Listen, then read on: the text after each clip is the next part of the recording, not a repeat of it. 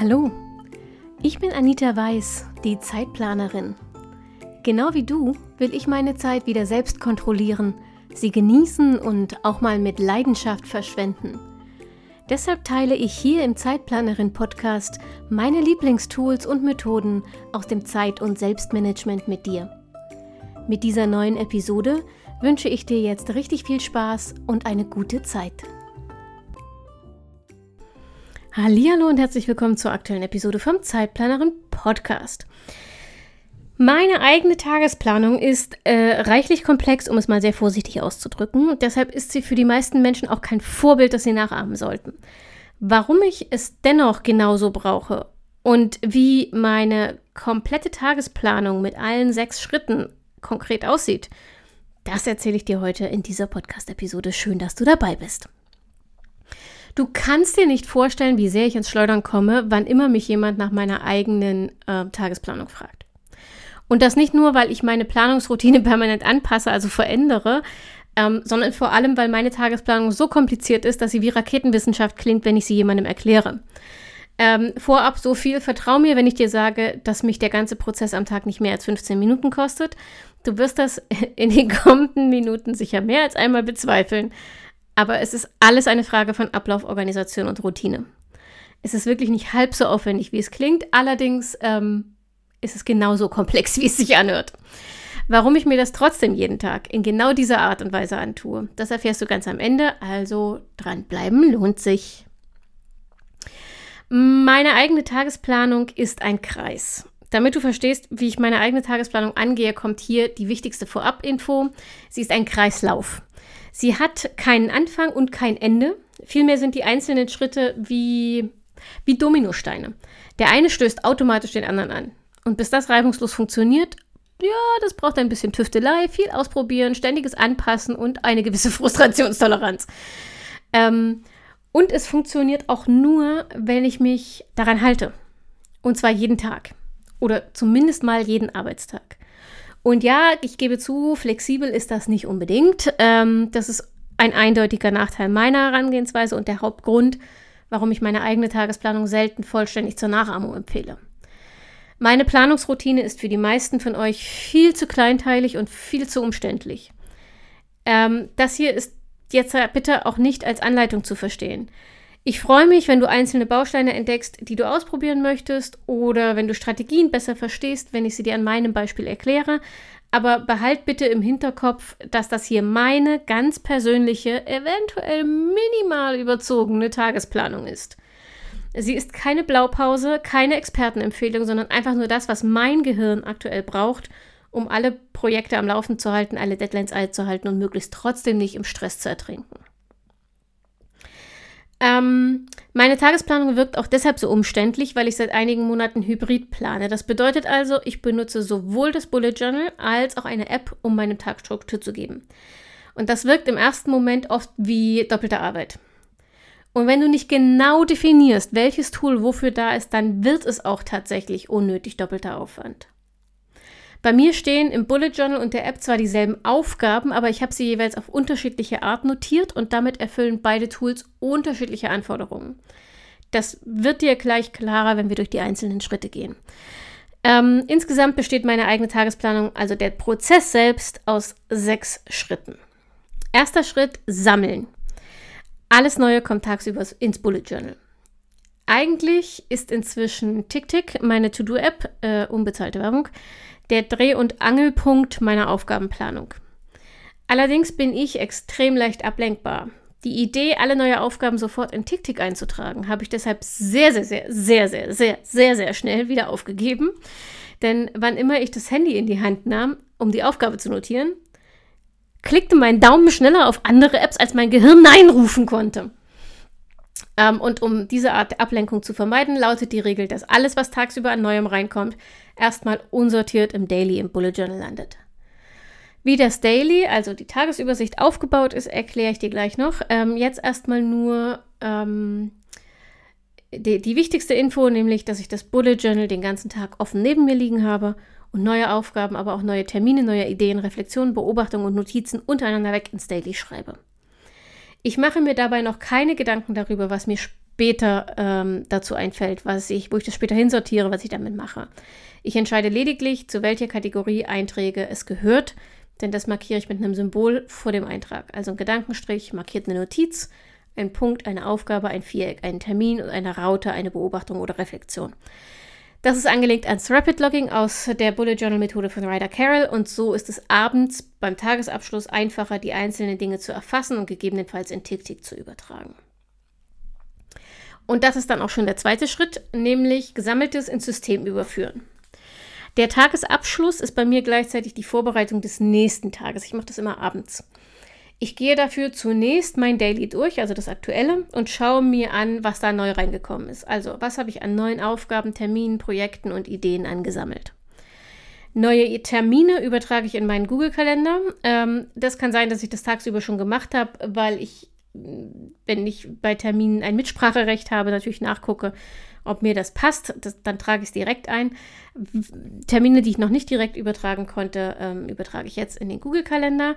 Neue Aufgaben übertrage ich in TickTick. Neue Ideen und Projekte kommen auf die Irgendwann-Liste oder gleich auf eine neue Projektseite oder eben in die Projektliste. Dabei landen die Aufgaben entweder erstmal nur in der Inbox, also die Aufgaben, die in TickTick kommen. Ja? Die landen erstmal nur in der in Inbox. Das ist so die große Sammelliste, die per Default voreingestellt ist. Oder, und das ist weit häufiger der Fall, ich sortiere sie mir direkt in die jeweilige Sammelliste. Ich führe seit dem ähm, Getting Things Done Seminar im Oktober Kontextlisten. Ich habe also nicht nur eine Sammelliste, sondern ich sammle meine Aufgaben in aktuell drei Sammellisten, die nach Kontext unterschieden sind. Ich führe eine private, eine Job- und eine Zeitplanerin-Sammelliste. Wenn die Aufgaben in der App erfasst sind, ist die für mich absolut wichtigste Aufgabe in meiner Tagesplanung erledigt ich weiß, die Dinge können nicht mehr verloren gehen, ich kann sie nicht mehr vergessen. Puh, große Erleichterung, ab sofort ist alles andere nicht mehr ganz so wichtig. Trotzdem, dritter Schritt, Aufgaben terminieren. Ähm, wenn alles Relevante aus dem aktuellen Daily ins System eingepflegt ist, ist der Tag für mich abgeschlossen. Und dann, jetzt kümmere ich mich um den nächsten, also um die Planung des nächsten Tages. Dafür gehe ich jetzt erstmal alle Sammellisten einzeln durch und schaue mir die Aufgaben darauf an. Ich entscheide, welche ich am nächsten Tag angehen will. Und ich terminiere die, indem ich ihnen eine Fälligkeit, also das Datum von morgen, ähm, zuweise, damit sie in meiner Tagesübersicht erscheinen. TickTick hat übrigens, wie jede gute To-Do-App, eine eigene Liste für den jeweils aktuellen Tag. Da landen automatisch alle Aufgaben, die für diesen Tag terminiert sind. Das ist super angenehm, weil du damit automatisch alle Aufgaben für den Tag auf einen Blick sehen kannst ähm, und sie dir nicht zusammensuchen musst, wenn du gerade, so wie ich, mehrere Sammellisten führst. Aber damit diese Funktion richtig läuft, muss ich konsequent sein bei der Terminierung meiner Aufgaben. Und deshalb vergebe ich die Fälligkeiten eigentlich schon in der großen Wochenreview am Wochenende und verschiebe das dann nur immer, was ich nicht schaffe. Aber ich gehe die Sammellisten trotzdem jeden Abend kurz durch, um sicherzugehen, dass alle relevanten Aufgaben eine Fälligkeit haben. Das betrifft vor allem solche, die seit dem Wochenende neu hinzugekommen sind und wo ich möglicherweise vergessen habe, eine Fälligkeit zu vergeben. So, vierter Schritt, Aufwand schätzen. Jetzt sortiere ich die Aufgaben, die ich mir für den nächsten Tag vorgenommen habe, nach geschätztem Aufwand. Dafür habe ich in TickTick Etiketten angelegt. In anderen Apps heißen die Dinger Label. Es gibt solche Organisationshelfer, aber in den meisten Apps und es lohnt sich, die zu benutzen. Ich habe also ein Set Etiketten für den geschätzten Aufwand. Und dabei habe ich fünf Kategorien ähm, und jede Kategorie hat ein Etikett. Es gibt die Kategorie Aufgaben bis 5 Minuten, bis 15 Minuten, bis 30 Minuten, bis 60 und über 60 Minuten. Und jetzt kriegt jede Aufgabe, die ich mir für morgen vorgenommen habe, ein solches Etikett. Das hat für mich zwei große Vorteile. Zum einen muss ich mir dafür kurz bewusst Gedanken darüber machen, wie lange eine Aufgabe dauern wird.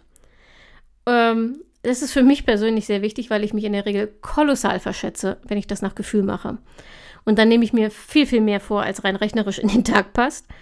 Und zum anderen weiß ich, wenn ich das so mache, dass ich die Konzentration ähm, nicht mehrere Stunden hintereinander aufrechterhalten kann. Wenn ich also sehe, dass ich mir für den nächsten Tag nur Aufgaben vorgenommen habe, die 60 Minuten oder länger dauern, dann werde ich sehr wahrscheinlich meinen Tag nochmal umplanen und ein paar kleinere Aufgaben in meine eigene Tagesplanung aufnehmen, während eine oder zwei der großen ähm, auf einen anderen Tag wandern. So, wenn also der Aufwand geschätzt und alles gelabelt ist, dann komme ich zum fünften Schritt. Äh, Priorisieren aller Tagesaufgaben. Das ist der Schritt, den ich am ehesten mal ausfallen lasse, ähm, weil die Aufgaben, also die Aufwandsschätzung schon eine Art Priorisierung ist und weil ich auch nochmal eine Priorisierung im letzten Schritt vornehme.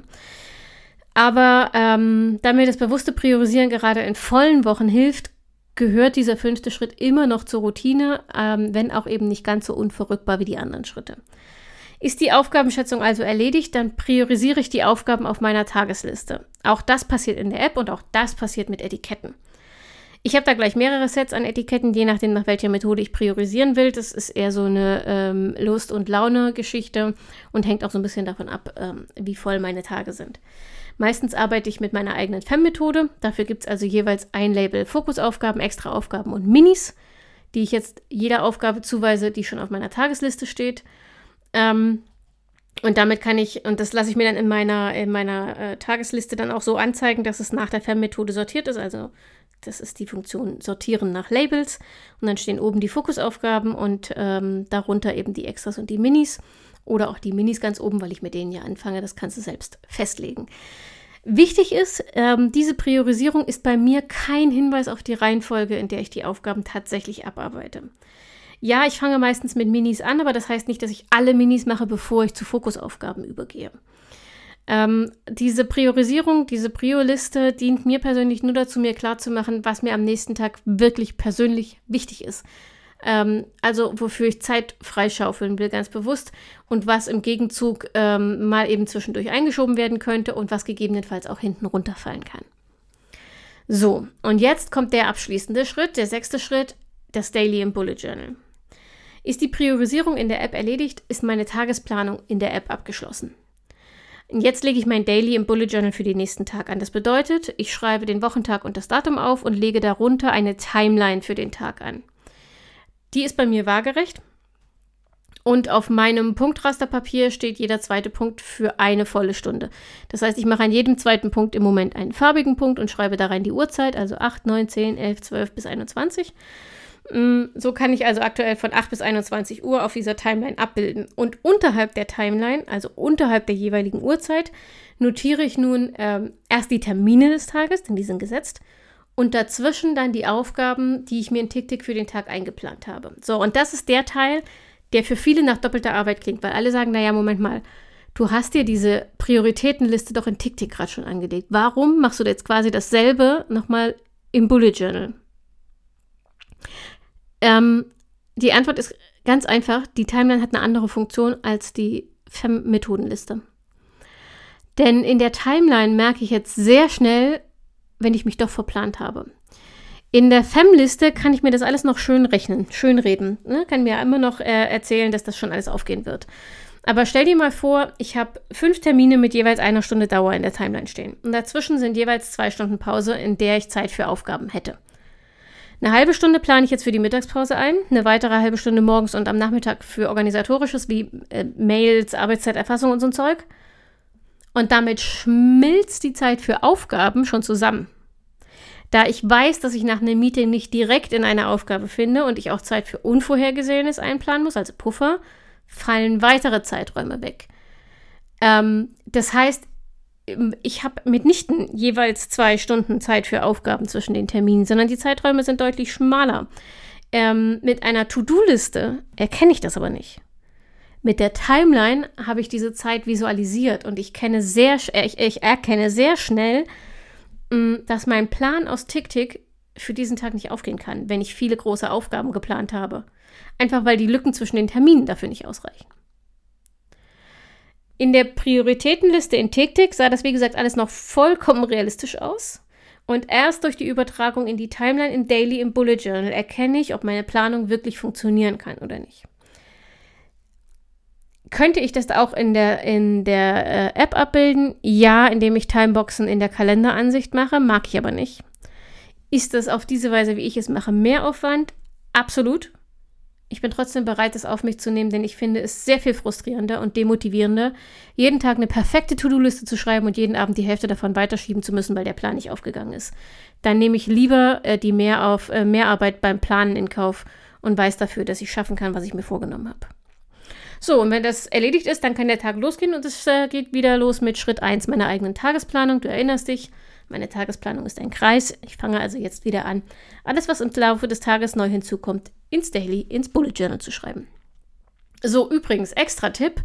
Du nimmst dir sehr viel Stress und Frust, wenn du dir klar machst, dass es völlig egal ist, wie professionell und detailliert deine Planung ist. Sie ist trotzdem nur ein Näherungswert. Die Realität wird immer ein bisschen anders laufen. Ich denke in meiner eigenen Tagesplanung wirklich viele Eventualitäten mit. Ich plane Pausen und Puffer mit ein. Ich beachte reale Aufwände. Ich beachte meine persönliche Leistungsfähigkeit. Und trotzdem gibt es nur sehr, sehr selten Tage, an denen wirklich alles läuft wie geplant. Nur ist das für mich persönlich einfach nicht schlimm. Durch diese sehr engmaschige Planung bleibe ich ruhig, auch wenn alles anders kommt, weil ich weiß, dass ich ein Sicherheitsnetz habe. Nämlich eben genau diese komplizierte Tagesplanung.